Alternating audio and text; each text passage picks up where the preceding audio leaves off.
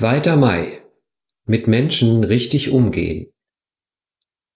Lasst im Umgang miteinander Herzlichkeit und geschwisterliche Liebe zum Ausdruck kommen. Übertrefft euch gegenseitig darin, einander Achtung zu erweisen. Römer 12, Vers 10. Eines Tages besuchte mich ein Pastor und stellte mir die Frage, wie kann ich am besten meine Gemeinde verlassen? Warum wollen Sie dort weggehen? fragte ich zurück. Was ist faul an Ihrer Gemeinde? Ich habe einen Haufen Versager in meiner Gemeinde. Versager? Ich frage mich, ob das wirklich Versager sind oder ob sie sich vielleicht nur als Versager betrachten, weil sie sie als solche sehen. Der Pfarrer stimmte dem Letzteren zu und er hatte recht. Denn es gibt keine Versager in Gottes Reich. Überhaupt keine. Wie kann man ein Kind Gottes einen Verlierer nennen? Es ist wichtig, dass sie an ihre wahre Identität als ein Kind Gottes glauben. Und genauso wichtig ist es, dass sie andere Christen als Gotteskinder wahrnehmen und sie dementsprechend behandeln. Ich denke, dass unser Verhalten gegenüber anderen vor allem davon bestimmt wird, wie wir sie wahrnehmen. Wenn wir andere als Versager betrachten, werden wir bald glauben, dass sie auch Versager sind.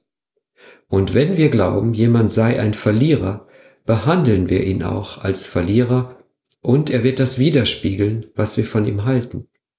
Wenn wir aber unsere Brüder und Schwestern in Christus als erlöste, gerechtfertigte Heilige betrachten, werden wir sie als Heilige behandeln, und es wird für sie viel leichter sein, sich als Heilige zu verhalten. Als Paulus den entkommenen Sklaven Onesimus zu Christus führte, schickte er ihn zu seinem alten Meister zurück und bat Philemon, ihn wie einen geliebten Bruder aufzunehmen. Wir sollen alle Gläubigen als geliebte Brüder und Schwestern wahrnehmen und behandeln, ohne Berücksichtigung ihrer sozialen und wirtschaftlichen Herkunft.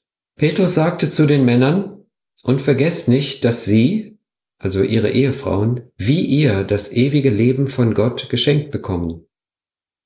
1. Petrus 3, Vers 7. Ihr Ehepartner, ungeachtet seiner Fehler, ist ihnen geistlich gleichgestellt und muss dementsprechend behandelt werden.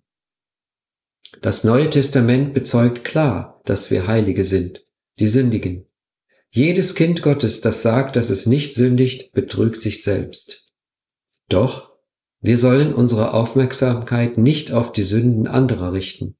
Vielmehr sollen wir die Christusähnlichkeit im anderen wahrnehmen, einander unterstützen und an der Tatsache festhalten, dass wir Heilige sind. Gebet. Danke, Herr, dass die Liebe viele Sünden zudeckt. Steh mir bei, anderen gegenüber liebend und tolerant, anstatt kritisch zu sein.